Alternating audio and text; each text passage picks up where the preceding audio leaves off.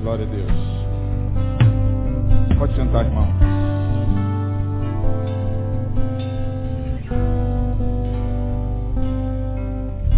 Você que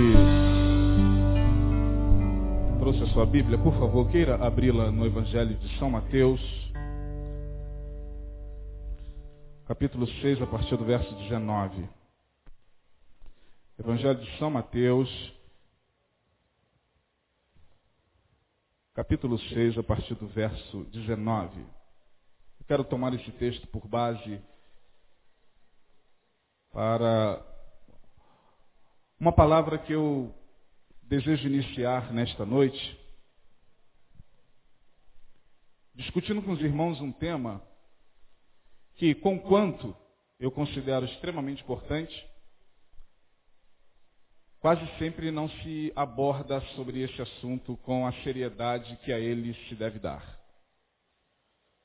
É um assunto não muito bem quisto nas igrejas, sobretudo quando se fala dele com coerência. Muitos, talvez, ao ouvir falar sobre o assunto, sobre o tema, se sentiram até meio incomodados por causa daquilo que ele propõe e justamente por causa da ideia que se tem acerca do tema na igreja evangélica. Eu me refiro à questão das finanças. Eu quero iniciar uma palavra nesta noite acerca da finança. Como as finanças influenciam a nossa vida espiritual. E por mais que a gente queira desatrelar esse tema da nossa caminhada espiritual, não dá. Por mais que alguém possa afirmar, isso não tem nada a ver com vida espiritual, isso não tem nada a ver com a minha caminhada espiritual. Isso não influencia o meu relacionamento com Deus, com os meus irmãos, principalmente com é, é, é, no que diz respeito ao meu, meu relacionamento na vida. Por mais que a gente pense dessa forma, lá no fundo a gente sabe que esse tema, finanças, é um dos temas mais importantes dos nossos dias. Mateus 6,19, Jesus diz assim: Não ajunteis tesouros na terra, onde a traça e a ferrugem tudo consomem e onde os ladrões minam e roubam. Mas ajuntai tesouros no céu, onde nem a traça nem a ferrugem consomem, e onde os ladrões não minam nem roubam. Porque onde estiver o vosso tesouro, aí estará também o vosso coração. A candeia do corpo são os olhos, de sorte que, se os teus olhos forem bons, todo o teu corpo terá luz. Se, porém, os teus olhos forem maus, o teu corpo será tenebroso. Portanto, a luz que há em ti, a, a, é, se portanto a luz que há em ti são trevas, quão grandes serão tais trevas? Ninguém pode servir a dois senhores, porque ou há de odiar a um e amar o outro, ou se dedicará a um e desprezará o outro. Ninguém pode servir a Deus e às riquezas, e em algumas traduções a Deus e a mamon. Falar sobre finanças, meus irmãos, parece algo muito pouco espiritual. Afinal de contas, nós teremos muitos outros temas a serem abordados e que empolgaria muito mais do que esse tema. É, na concepção de alguns, parece ser algo muito pouco espiritual. Só que, só para que você tenha uma ideia, Existem na Bíblia Sagrada 1565 versículos falando sobre dinheiro. 1565 versículos que falam sobre dinheiro. Jesus se referiu a esse tema, dinheiro, finanças, riqueza, em 13 parábolas. 13 parábolas. Curiosamente, dos 107 versículos do Sermão da Montanha, 28 tem a ver com esse tipo de tema. Então, falar sobre finanças e falar sobre dinheiro não é algo tão pouco espiritual assim como muitos imaginam. Eu quero falar sobre finanças e o nosso relacionamento com o dinheiro. Apesar do tema ser meio que constrangedor para alguns, a gente sabe que incomoda algumas pessoas que lidam muito mal com o dinheiro. E eu lamento profundamente, não quero constranger a ninguém, não quero aqui é, fazer uso da minha palavra para dar exemplos, quaisquer que sejam, e que possam trazer constrangimento, constrangimento a, a qualquer um de vocês. Não vou emitir opinião pessoal sobre o assunto, eu vou me ater ao que a Bíblia fala sobre o tema. Portanto, nessa quarta-feira, talvez na, na, na próxima, eu gostaria de meditar um pouquinho com vocês acerca desse tema. Há quem pense que o tema finanças ou dinheiro não é um tema importante a ser tratado na igreja. Claro, a igreja adulterou o tema. Não é que não seja importante, porque a igreja adulterou. A igreja evangélica cometeu um adultério sobre o respectivo tema. E aí, quando se fala de dinheiro hoje na igreja, se fala de dinheiro sempre na direção que todos vocês já estão acostumados a ouvir e a ver por aí afora. E eu não quero aqui me deter nesses detalhes que vocês já conhecem. Todos que estão aqui sabem do que eu estou falando. Então esse tema, dinheiro, finança, é um tema que foi extremamente adulterado pela igreja. De sorte que quando se fala sobre dinheiro na igreja, das duas uma. Ou a gente, como eu disse aqui no início, nós temos uma dificuldade muito grande de se manter eh, no equilíbrio. Ou a gente vai para um extremo e diz, ah, está amarrado, esse, esse assunto não nos pertence mais, o sangue de Jesus tem poder, vamos pensar em outra coisa, dinheiro. Ou então a gente vai para o outro extremo e diz, não, irmãos, porque o sinal da bênção de Deus na vida de, de, do crente é, é, a prosperidade, é o dinheiro, e se você não for próspero, é, é, algo está errado na sua vida. A gente nunca trata do tema com equilíbrio. Aliás, a gente não trata nada com equilíbrio. Eu propus, ou eu estou propondo a vocês, aos que aqui estão me ouvindo, a estudar esse tema, relacionando o tema da seguinte forma. Nós vamos falar sobre o relacionamento do dinheiro em relação a mim, em relação a Deus e em relação aos outros. E aí você vai perguntar, pastor, mas o que de fato vem a ser o dinheiro? O que é dinheiro, irmão? Que você tem aí no seu bolso, na sua carteira, é dinheiro? Essa nota de 5, de 10, de 50, de 100.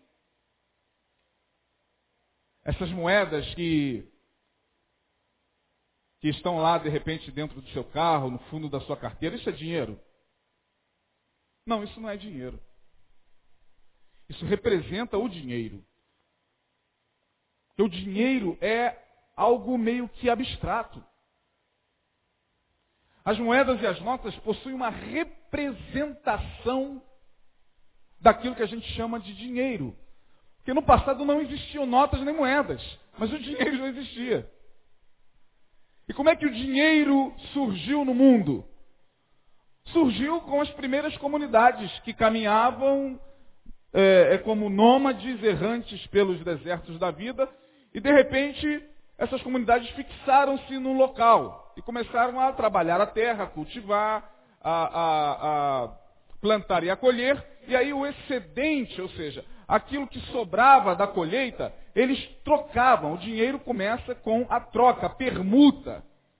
Trocavam mercadorias por outras mercadorias. Então, suponhamos que eu tivesse é, uma cabra que não me faria falta no rebanho, eu ia trocar com o Henrique e veria o que ele tinha para trocar com a minha cabra. Era assim no passado.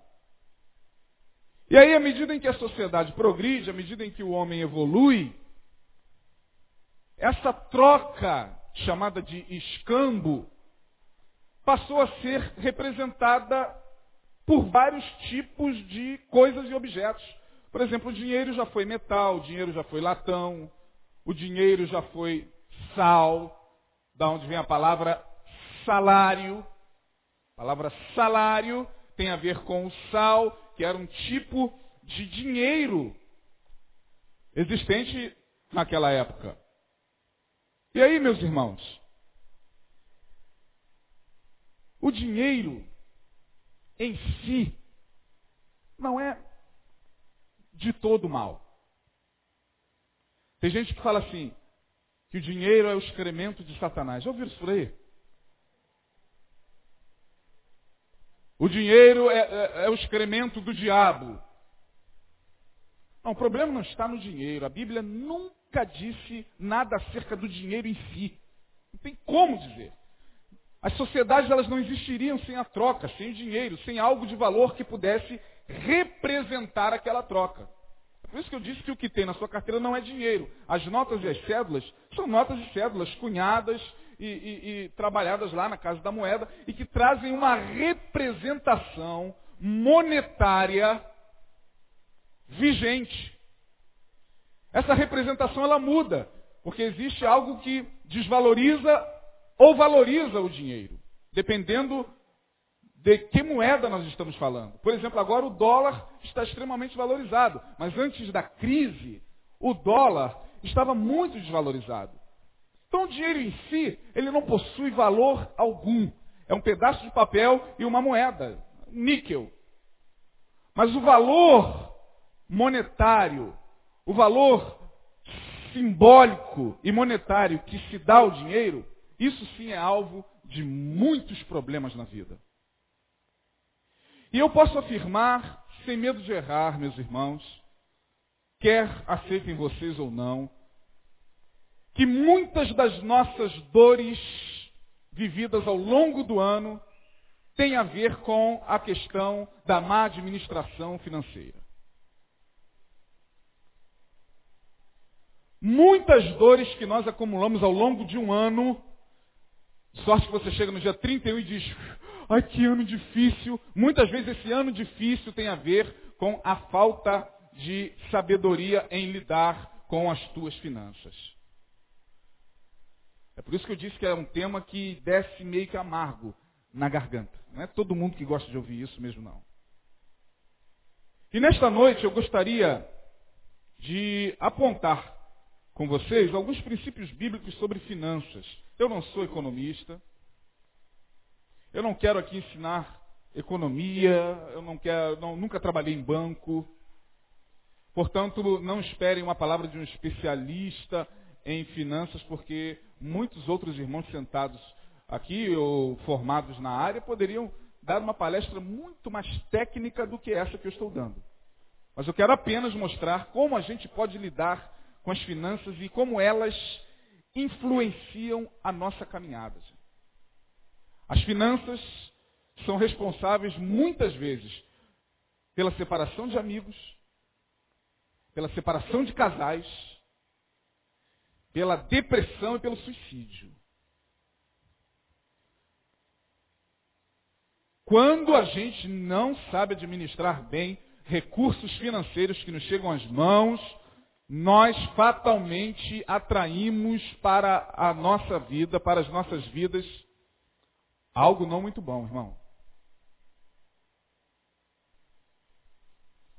Então é bom que a gente entenda que se quisermos iniciar, já iniciamos, se quisermos dar continuidade a esse ano de 2009, sem que soframos dores intensas ao longo da nossa caminhada, porque é claro que ao longo da nossa caminhada nós seremos surpreendidos financeiramente por vários fatores. Ora, no último trimestre de 2008, o mundo foi surpreendido por uma poderosa e fortíssima crise financeira que ainda está presente no mundo. As ondas dessa crise não chegaram tão fortes aqui na América do Sul ainda. Mas os seus reflexos já estão aí, irmãos. Dezenas de fábricas e empresas fechando demissões em massa, de empresas poderosíssimas, de indústrias poderosíssimas que já estão fechando as suas portas por causa da crise financeira. E não temos como fechar os olhos para isso, irmãos. Não temos como ficar se apegando na, nas promessas bíblicas. Deus proverá, o Senhor é meu pastor, nada faltará. Deus proverá, não sabendo administrar aquilo que Deus muitas vezes provê. A questão não é só Deus proverá, Jeová de Rei está conosco, aleluia, pode vir a crise, porque o Jeová de Rei está conosco. Se Jeová de Rei dá provisão e você não sabe administrar. Não adianta ficar lançando versículos ao vento, achando que esses versículos são mágicos. Nós temos que ter consciência de que é necessário nós sabermos administrar o recurso que chega à nossa mão. Meu irmão, nós estamos vivendo momentos dificílimos a nível financeiro. Abre os olhos para isso. Abre os seus olhos para isso, irmãos. Eu quero falar sobre o dinheiro em relação a mim, o dinheiro em relação a Deus, em relação ao próximo, entrando pela família. Hoje, eu quero começar falando sobre o dinheiro em relação a mim. O dinheiro em relação a você. Como é que nós podemos entender esse relacionamento? Como é que eu me relaciono com o dinheiro? Já que nós vivemos numa sociedade na qual dependemos do dinheiro, tudo hoje é dinheiro. Você beber água, você tem que pagar. Daqui a pouco, para você respirar, você vai ter que pagar. Tudo é sair daqui, você já sabe muito bem o que eu estou falando. Se duvidar, a gente gasta dinheiro de segunda a segunda, os 31 dias do mês. É sempre um real ali, dois reais aqui, três reais aqui, quatro aqui, todo dia. É terrível. Eu me lembro que quando eu era garoto, os meus pais faziam compras de mês. Hoje não existe mais compra de mês, existe compra semanal. Você vai ali, pega uma promoção, vai ali, pega outra promoção, aí chega o final de semana, está faltando mais alguma coisinha, você vai ali, passa o cartão, e a gente vive nesse sufoco. Não existe mais você fazer aquela compra de mês e a compra, a compra durar o mês todinho. Na minha época, quando eu era garoto, eu me lembro que a coisa era assim. Nossos pais iam a um mercado só. Por exemplo, meus pais costumavam fazer compra no, no, na Casa da Banha. Era muito famosa as casas da banha. Mas aí tinha, na época, né, as Sendas, que continua aí firme e forte. Tinha Mar e Terra. Quem se lembra de outros aí? Pague Menos. Supermercados Disco. Caramba, é mesmo, cara. Supermercado Disco é verdade. Aí, Merci. Pois é. Mercados que nossos pais escolhiam faziam a compra ali continuamente. Hoje não, meu irmão. Hoje você vai na, no Carrefour, pega a promoção do arroz, vai no Guanabara, pega a promoção da carne. Sai do Guanabara, vai no, no Presunite, porque lá você viu na televisão que está sendo anunciada uma promoção tal. E você se não andar economizando dessa forma, você acaba se estrepando, porque você. Quantos já não viveram isso? Você vai no mercado, aí compra lá, por exemplo, 5 quilos de arroz tio João. No Carrefour você paga 13 reais. Aí você chega em casa, aparece um preço. Nesta semana somente, nesta sexta, preço Nick, arroz João, 8 reais. Caramba, 8 reais, eu comprei por 13. 5 reais já dava para fazer alguma coisa. E a gente vive assim, nesse corre-corre, nesse lufa-lufa, em meio a essa, a essa, a esse frenesi causado pela crise, pelo desemprego, pela dificuldade que se tem em ganhar dinheiro, gente. Dinheiro não se pega na esquina. Dinheiro não brota do chão. Você tem que dar duro. E aí, como é um assunto que vai mexer um pouquinho com alguns de vocês, eu quero falar sobre o dinheiro em relação a mim. O que a Bíblia nos fala acerca do relacionamento que nós, cada um de nós, pessoalmente devemos ter com o dinheiro. Ora, Paulo escrevendo aos Efésios, no capítulo 4, no verso 28, ele já deixa claro aí uma passagem que diz o seguinte: Aquele que furtava. É chuva, né? Chegou tarde, hein? Aquele que furtava, não furte mais.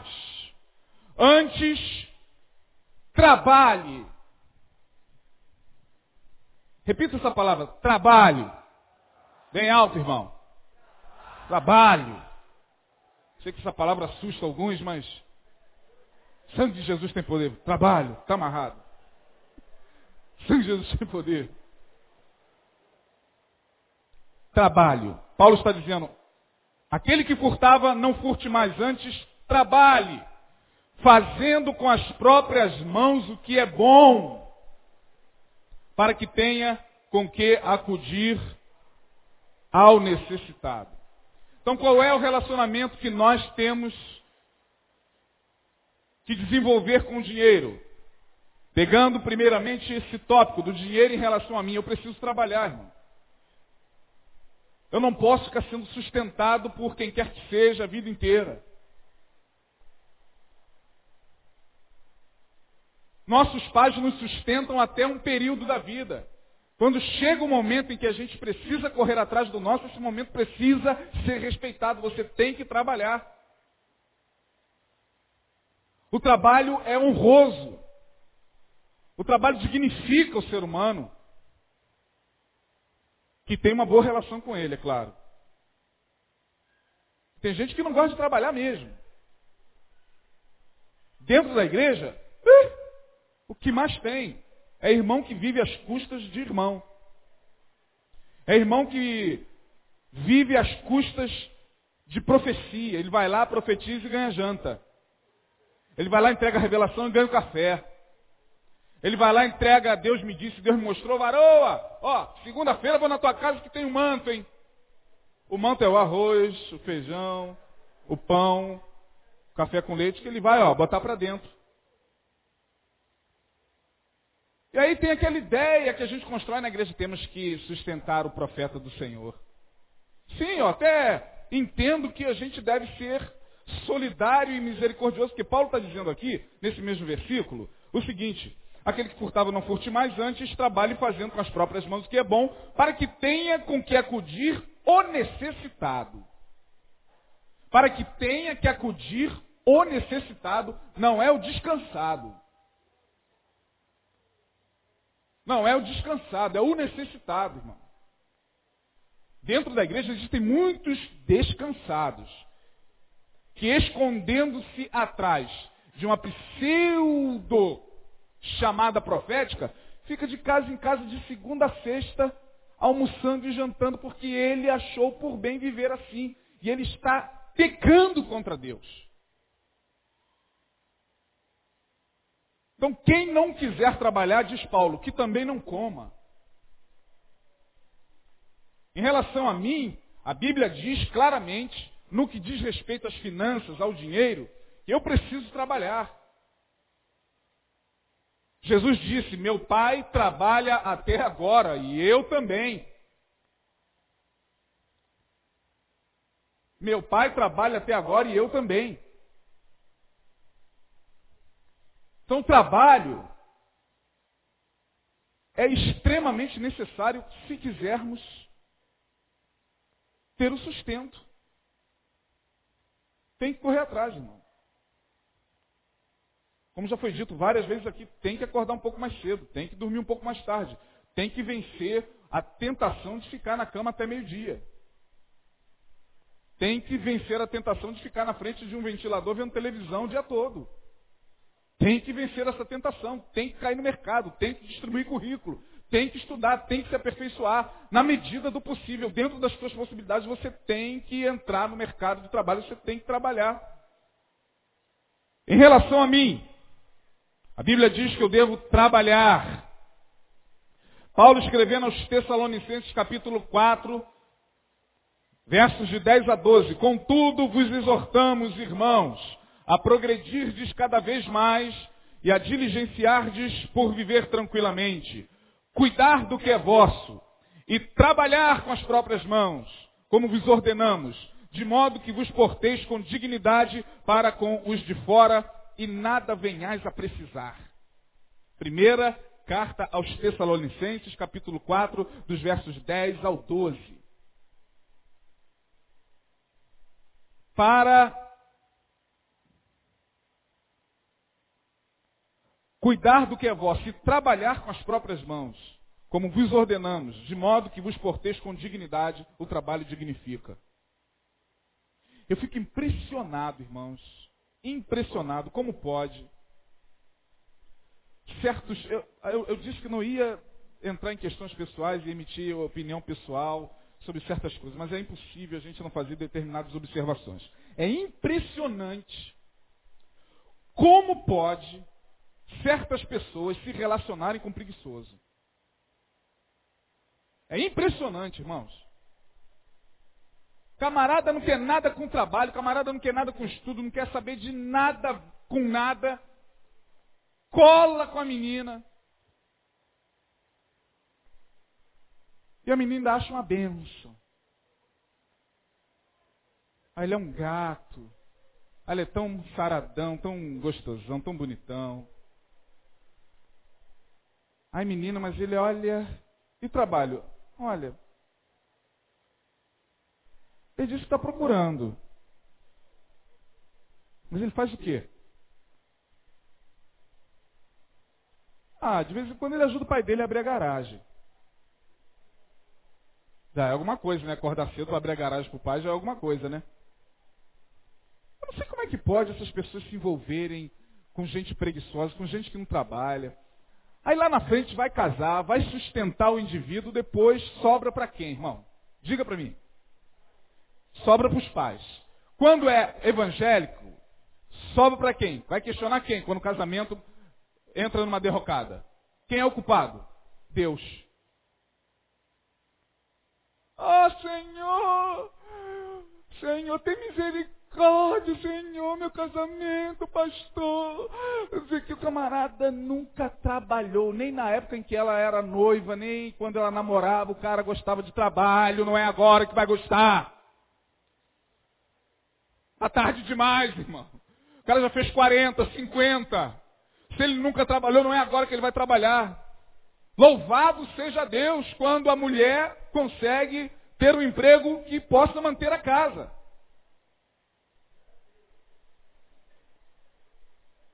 Louvado seja Deus. Deus está abençoando, pastor. Está faltando nada, o Senhor tem sido provedor. Cara de pau. Não, um cara de pau, sabia? O camarada que fala uma coisa dessa é um cara de pau, rapaz. Explorador explorador do trabalho alheio. Tem mulher que se submete a isso por causa de sexo, por causa de companhia, fica sustentando marmanjo que não gosta de trabalho. Ela sai se expondo a perigos diários para trazer o pão com muito sacrifício. O cara fica lá de perna para o ar, vendo televisão. Mas não é porque ele está desempregado e o mercado fechou, não, porque ele é preguiçoso mesmo, irmão. Você pode ter certeza. Às vezes o emprego chega. Ô, varão! Tem um emprego para você aí, cara. É mesmo, é? Onde é? É? Lá no centro da cidade, de segunda a sábado. Comércio, né? Mas sabe como é que é? Comércio puxa um pouco, né? Aí ele, ah, tá. Tá bom. É, é para ir quando? É para ir agora. Segunda-feira, amanhã. Se for domingo, piorou. É para ir amanhã cedo você tem que estar tá lá. Ah, tá bom. Amor, aleluia, amor, glória a Deus. O Senhor abriu a porta, amor. Você vai, amor. Eu te dou o dinheiro da passagem. Vou. Aí na segunda-feira o cara. Amor. Oh. Ai, peraí. Minha cabeça vai estourar. Ai. Levanta, amor. Você não vai lá ver emprego? Não vou. Minha coluna. Ai, amor, chama o médico, não estou passando bem não. Aí dá vontade de cantar aquela musiquinha que a gente conhece, né? Vai trabalhar, vai... Chico Buarque. Vai trabalhar, vagabundo. É vagabundo. É vagabundo. E são camaradas que chegam na igreja, quer botar a mão na cabeça das pessoas, quer dar uma de santo, quer dar uma de, de espiritual mas não consegue atentar para esses detalhes da Bíblia. Sabe por quê? Porque ele, ele consegue separar graça de ética. Como a maioria dos evangélicos. Acha que a graça é separada da ética. Sendo que Jesus disse, se a vossa justiça não exceder dos escribas e fariseus, de modo nenhum vocês entrarão no reino de Deus. Tem que exceder, meu irmão. Evangelho tem a ver com ética, evangelho tem a ver com compromisso. Vocês me perdoem, não estou aqui querendo constranger ninguém. estou falando do que a Bíblia está me dando autoridade para falar. Paulo, escrevendo aos Tessalonicenses, diz: quem. É, segunda. Ah, sim. Vamos lá.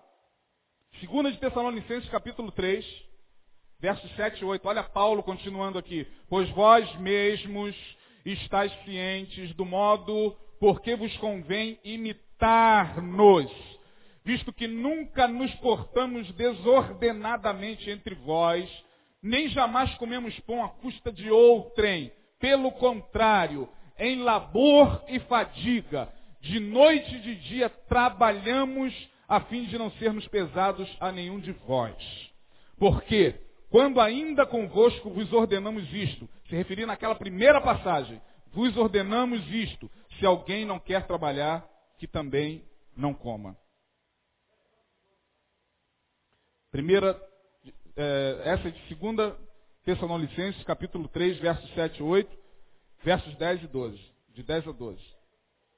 10 a 12. Está aí. Então, se alguém quiser ficar com bronca, não fique bronca de mim, não, irmão. Fique bronca de Paulo. A gente sempre costuma dizer isso aqui, olha, se você está com raiva que você está ouvindo, vá a um centro espírita, Peça para que entre em contato com o espírito do profeta que está dizendo isso aqui e desce o pau em cima dele. Pede para invocar o espírito de Paulo. Aí quando baixar o espírito de Paulo, Paulo, por que, que tu escreveu isso? Não adianta ficar com raiva da gente. Número um, já expomos aqui, em relação a mim, eu devo trabalhar não devo viver às custas dos outros. Três, eu preciso aprender a planejar os meus gastos, irmãos. Nós temos que aprender a planejar os nossos gastos. Ultimamente, meus amados irmãos, tem sido muito frequente na vida de muitas pessoas, inclusive evangélicas, um certo transtorno chamado transtorno obsessivo compulsivo, o chamado TOC, transtorno obsessivo compulsivo. Ora, o transtorno obsessivo compulsivo é uma doença que se caracteriza por compulsão e obsessão. A obsessão são os pensamentos que ficam martelando 24 horas na cabeça da pessoa o tempo todo. Pensamento fixo em algo fixo. E a compulsão é o resultado da obsessão. É o que vai fazer a pessoa praticar aquilo que está martelando a mente dela durante 24 horas do dia. E aí, se a gente. Não é propósito nosso falar sobre transtorno, mas o transtorno obsessivo compulsivo é uma doença que se caracteriza.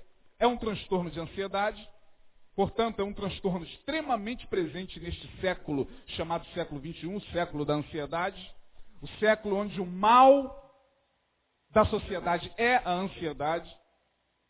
Por isso que no primeiro texto que nós lemos, lá em Mateus capítulo 6, Jesus vai falar, não andeis ansiosos por coisa alguma.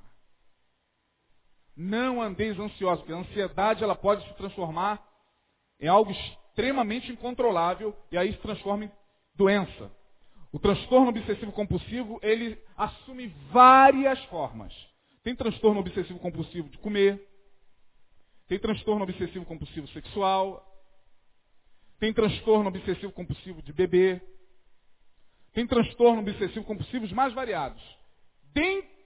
Dentre estes, existe o transtorno obsessivo compulsivo em gastar.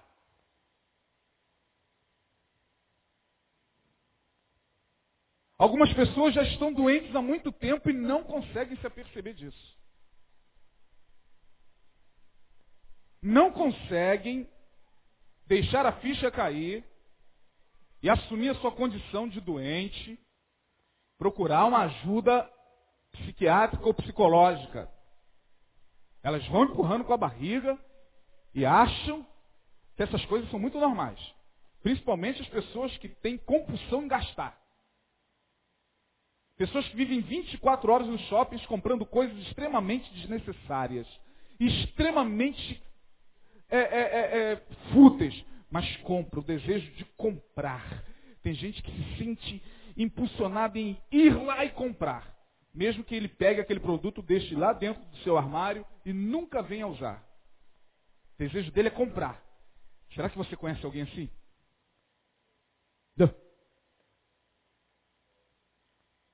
Tem alguém assim na sua família?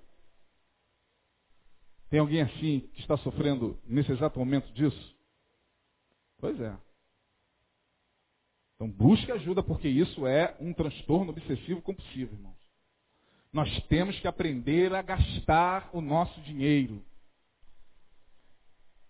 Se em primeiro lugar eu tenho que trabalhar para o meu sustento, em segundo lugar eu tenho que aprender a gastar, porque volto a repetir, não adianta depois chegar no dia 31 de dezembro dizendo o ano foi pesado, o ano foi é, difícil, meu Deus do céu, porque muitas destas dificuldades têm a ver também com falta de planejamento nos gastos. A gente não sabe gastar, essa é a realidade, irmão. Se estudo não tem finalidade de, de ensinar você a ganhar dinheiro. Se você quiser aprender a ganhar dinheiro, vai em qualquer outra igreja que o que não falta é pastor ensinando a ganhar dinheiro. Hoje, algumas igrejas, ó, já superaram os bancos. Ensinando como se ganha dinheiro. Tem igrejas, ó, que já superaram os bancos. Camarada, ele ele não procura mais o banco, não procura mais as aplicações do VGBL, o, o poupança, né, investimentos a, a, a, a, médio e longo prazo, não, ele vai para a igreja, porque lá na igreja tem um cara que vai ensinar ele a ganhar dinheiro. E o método é simples. Meus irmãos, é simples. É só você investir em Deus. Invista em Deus e Deus vai investir em você. Faça o seu sacrifício. Dê 20 que você vai ganhar 20 mil. Dê 20 mil que você ganha 20 milhões. Camarada vai. Não estou aqui dizendo nada contra essas doutrinas. Estou dizendo que o meu propósito aqui não é ensinar ninguém a ganhar dinheiro. Porque nem sempre prosperidade é ter muito dinheiro. Às vezes, irmãos, às vezes não, quase sempre, ser próspero também significa entender essas coisas. Saber gastar. O profeta Ageu, ele traz uma orientação, uma advertência, na verdade, muito séria. Ele diz, vocês recebem dinheiro, recebem salário e recebem salário para colocar como que num saco furado. Porque a compulsão em gastar exonera o teu cartão, estoura o teu cheque especial, estoura o teu talão de cheque, daqui a pouco você está com dívidas na praça, o credor está à tua porta, a agiota em cima de você, teu telefone não para, gente batendo na tua porta, você tem que andar envergonhado porque você não soube gastar. Você quis gastar além da conta para manter a aparência diante da sociedade. Essa é a realidade. Você ganha mil, você faz gastos de três mil reais. E depois não quer que a tua vida fique enrolada. Mas como é que pode isso, cara? O camarada ganha mil reais. Ele faz gastos mensais de, de, de quem ganha três mil. E depois vem para a igreja chorando, o diabo está se levantando. O diabo é o credor, é o agiota, é, é, o, o banco, são os demônios. O banco, o agiota vão assumindo formas de demônio. Oh, o demônio está se levantando contra mim. Satanás se levantou contra mim, Senhor. Ai, Deus está dizendo, meu filho, meu filho, meu filho. Por que, que você quis viver de aparência e quis gastar além daquilo que as tuas posses permitiram, meu filho? Ninguém gosta de ouvir essas coisas, gosta? Ninguém gosta de ouvir. A gente gosta de ouvir Palavras assim, que ensina a ganhar dinheiro. Olha, dê mais que Deus vai te abençoar. Hoje é a unção da prosperidade. Venha hoje na corrente da prosperidade. Venha hoje, porque hoje eu vou orar por você. Eu fiquei oito dias no monte para Deus abençoar a tua vida financeira. Lá vai o cara que não sabe gastar, compulsivo em gastar. Lá vai ele achando que aquilo ali vai resolver o problema dele. Aí fica igualzinho aquele camarada que quer tapar o vazamento, rebocando e depois pintando. É o que a maioria do, do, do povo evangélico faz hoje. Vê um vazamento na parede, ao invés de quebrar, ao invés de, de dar trabalho, deixa, fazer sujeira, ao invés de ir lá no cano onde está furado, não. Ele prefere jogar uma argamassa ali, uh, massa direitinho, joga a, a, tinta e tampa o vazamento. É assim que essas pessoas fazem. E vão aqui, vão ali, vai atrás da corrente da prosperidade, vai ali no pastor que, que ensina como ganhar dinheiro, vai ali na irmã que ora para ficar rico e vai tapando. Mas daqui a pouco o vazamento está lá. Porque o problema tem a ver com caráter. O problema tem a ver com ética, irmão. O problema não tem a ver com campanha, o problema não tem a ver com Satanás, problema tem a ver com demônio. Problema tem a ver com a nossa incapacidade de gastar dentro daquilo que nós podemos gastar. Planejar gastos. Olha o que, que Jesus fala em Lucas 14, 28.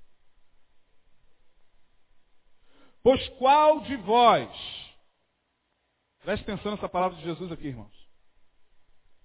Quem está dizendo é Jesus. Jesus. Lucas 14, 28. Por, pois qual de vós, pretendendo construir uma torre, não se assenta primeiro para calcular a despesa e verificar se tem os meios necessários para a construir? Vou repetir essa palavra aqui. Lucas 14, 28. Qual de vós, que pretendendo construir uma torre, não se assenta primeiro para calcular a despesa e verificar se tem os meios para a concluir. Planejamento. Então, se ao longo do ano de 2009 nós quisermos diminuir as dores que nos acometem ao longo do ano, irmãos, nós precisamos planejar os nossos gastos. Você não sabe até quando você terá esse emprego. Principalmente você que não é funcionário público, muito menos militar ou, ou, ou, ou alguém que está aparentemente seguro no emprego. Porque hoje não existe segurança em lugar nenhum. Você não sabe até quando você estará nesse emprego. Então, cuidado quando você for gastar o teu dinheiro, irmão comprar em 68, 72 e 415 vezes um automóvel é maravilhoso. Você vai pagar 45 reais de prestação. Ah, 45 dá. Aí você compra o automóvel para pagar em 5 anos. Fica desempregado, chega lá o, o, o, o, o fiscal e pega o teu automóvel porque você ficou sem condições de pagar. E você vai me dizer, poxa, mas o pobre só compra dessa forma. Irmão, então veja se é necessário você comprar um carro zero. Vê se um carro um pouquinho mais barato já não quebra o teu galho.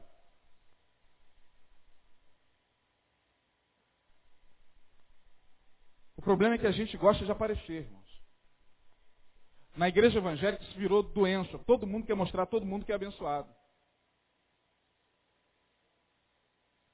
A chega de carro novo na igreja, aquela música bem alta. Abençoado, abençoado estou. Só porque está dentro de um carro novo.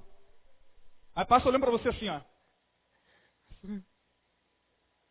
Aí tu encontra com um cara, três meses depois tá assim, ó.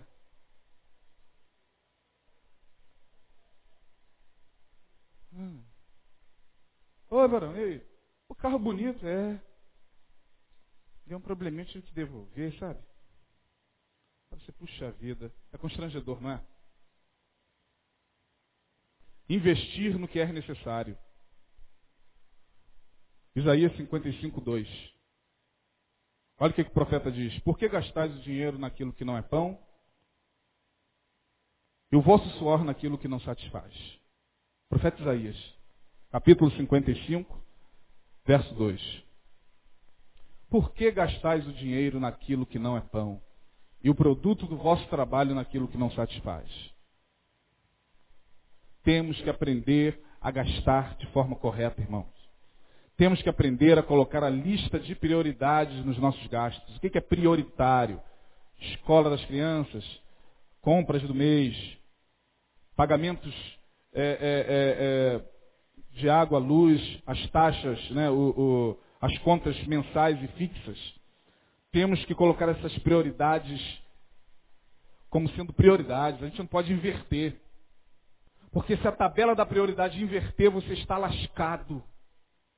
Se na ponta da tabela de prioridade tiver o shopping, o credor, o fiador, lá embaixo, o que sobrar, aí sim você vai pagar, vai tentar pagar o colégio dos filhos, vai tentar pagar a luz, vai tentar pagar a água. Se inverteu, você está lascado, não tem Deus que dê jeito. Pode falar, ah, pastor, isso é uma palavra que muito sem fé. É. Não me conteste na Bíblia. Deus pode até por misericórdia usar um ali, usar um parente ali, uma, uma, um, um, sogro, uma sogra para chegar com provisão. Agora isso vai ser o tempo todo? Isso vai ser o ano todo? Você tem que aprender a planejar os seus gastos. Nós temos que aprender a planejar os nossos gastos. Jesus disse, qual dentre vós que se assentando para construir uma torre, primeiro não vê com quantos tijolos a vai construir. Isso é planejamento, irmãos. Esta é a forma de nós nos relacionarmos com o dinheiro que Deus, pela misericórdia, permite que chegue às nossas mãos, pela misericórdia. Vivemos uma crise financeira sem precedentes. Talvez, depois de 29, de 1929, esta é uma das mais sérias crises que abateu a América. Nós estamos vendo o mundo todo em colapso. Empresas fechando em países de alto desenvolvimento industrial, como Japão, Alemanha, países da Europa quebrando, empresas quebrando. Essas coisas precisam é, é, é, ser levadas em consideração, então você precisa olhar para o seu dinheirinho suado e precisa entender que ele está pedindo e clamando, me gaste de forma correta. Por que gastais o dinheiro naquilo que não é pão? Eu vou dar um exemplo não sou hipócrita. E nem gostaria de passar a vocês uma, uma, uma mensagem baseada em hipocrisia. Se eu colocasse na ponta do lápis quanto eu paguei de locadora no ano de 2008 com fitas atrasadas, falando eu, dia 1 de janeiro ao dia 31 de dezembro, se eu colocasse no lápis quanto eu deixei na locadora de fita atrasada, acho que eu caía para trás duro. Eu sentei, comentei isso com a minha esposa, falei, Adriana, não pode mais acontecer isso. Vou pedir que você fique de olho. Se tiver uma fita, você pergunta, quando é que vai entregar essa fita? É hoje, então tem que ser hoje. Aí a gente fica, ah, não, vou entregar amanhã porque não deu tempo de ver o filme. Aí chega outro dia. Ah, vou, vou, vou ver esse final de semana porque eu estou trabalhando muito, meu dia está muito ocupado. Aí quando você vai entregar uma fita que você pegou, que custava 3 reais, quando chega na locadora, entrega, aí a menina vai lá, 18 reais. Quanto? 18. Tem locadoras que quebram galho, né? 18 cai para 15, quebra para 12, para não te perder. Uma fita de 3 reais, cara. Tem gente que paga 25 reais numa fita. Pega a fita e esquece que a fita está lá. Tá nem aí. Fita de 3 reais, o cara paga 25 reais, como se 22 reais ele ganhasse. Pega na ponta do lápis, vê quanto, quanto você ganha por mês, por dia. E olha quanto você está pagando em locadora. Eu estou falando do meu caso. A gente poderia estar investindo em outras coisas. O nosso próprio bel, bel prazer. Poderia estar comprando alguma coisa para o filho, para a esposa, uma calça nova. Mas não, a gente não se apercebe desses detalhes. E é talvez nesses detalhes que nós vamos sendo massacrados financeiramente, irmãos. temos que aprender a lidar bem com o dinheiro. O dinheiro em relação a mim exige que eu o administre bem. Na semana que vem a gente vai falar sobre o dinheiro em relação à família em relação aos outros. Como tem gente que dá mau testemunho por causa de dívida, gente. Como tem gente que envergonha o evangelho de Jesus por causa de dívida. Pessoas que pegam dinheiro com o irmão e não paga. E acha que essas coisas não têm absolutamente nada a ver com a vida espiritual. Camarada é um verdadeiro 171. 171. Ele é um pilantra. Ele dá calote nas pessoas. Ele está acostumado a pegar e não pagar. Na semana que vem, para quem suportar, nós estaremos falando sobre o dinheiro em relação. Vamos ver aqui. Preparei aqui um estudo de, de 25 páginas. O dinheiro em relação à família, o dinheiro em relação aos outros e o dinheiro em relação a Deus. São os nossos tópicos restantes. Torno a repetir, irmão. Se você for honesto consigo, você perceberá que muitas das dores que acompanham, acompanham você ao longo do ano têm a ver com uma administração financeira, tem a ver com dinheiro. Se você for honesto consigo mesmo, você perceberá ou lembrar-se-á de que muitos conflitos que você viveu dentro da sua casa com seu marido, com seu filho, com a sua esposa, com tem a ver com a questão financeira. E Deus não quer que nós vivamos uma vida assim. Eu vim para que tenhas vida e a tenhas em abundância. Ter vida abundante não significa necessariamente ter muito. Uma vida abundante significa, pelo menos, no mínimo, você andar de cabeça erguida diante das pessoas. No mínimo. Isso é ter vida abundante. Ter vida abundante é, no mínimo, você olhar para as pessoas de cabeça erguida, sabendo que não deve nada a ela. Ou a sua dívida foi quitada. Ou será quitada. As pessoas só pensam em vida abundante e riqueza, riqueza, prosperidade. Ah, vida abundante, pastor. As pessoas só pensam em ter. A igreja só ensina hoje, na questão do dinheiro, as pessoas a angariar, a querer Jesus. Lá no primeiro texto que eu tomei por base, Mateus capítulo 6, ele diz, cuidado, não ajunteis tesouros na terra. Não é esse o caminho de ajuntar tesouros na terra. Não é esse o caminho de querer angariar, amealhar e amealhar. Não, o caminho não é esse. O caminho é o bom relacionamento que vocês têm com as riquezas que chegam às mãos de vocês. Sejam elas riquezas grandes ou pequenas, mas são riquezas, porque o que se vem de Deus é riqueza. Se vem de Deus, meu irmão, pode estar, tá, pode ser aquele dinheirinho suado, mas é uma riqueza incomensurável, porque Deus permitiu que chegasse às tuas mãos para que você pudesse sobreviver. Não fique esperando grandes riquezas. Jesus alertou quanto a isso, cuidado. Porque onde estiver o teu tesouro, estará também o teu coração. Não adianta vir para a igreja, não adianta frequentar templos em busca de dinheiro. Quem quiser ficar dando ouvido a esses pastores que só sabem pregar nessa direção, que fique e que dê ouvidos. A gente está nem aí para as pessoas que gostam de ser enganadas. Estamos aqui falando de como nos relacionar bem com o dinheiro, sem que ele seja mamão em nossas vidas, sem que ele seja senhor de nossas vidas.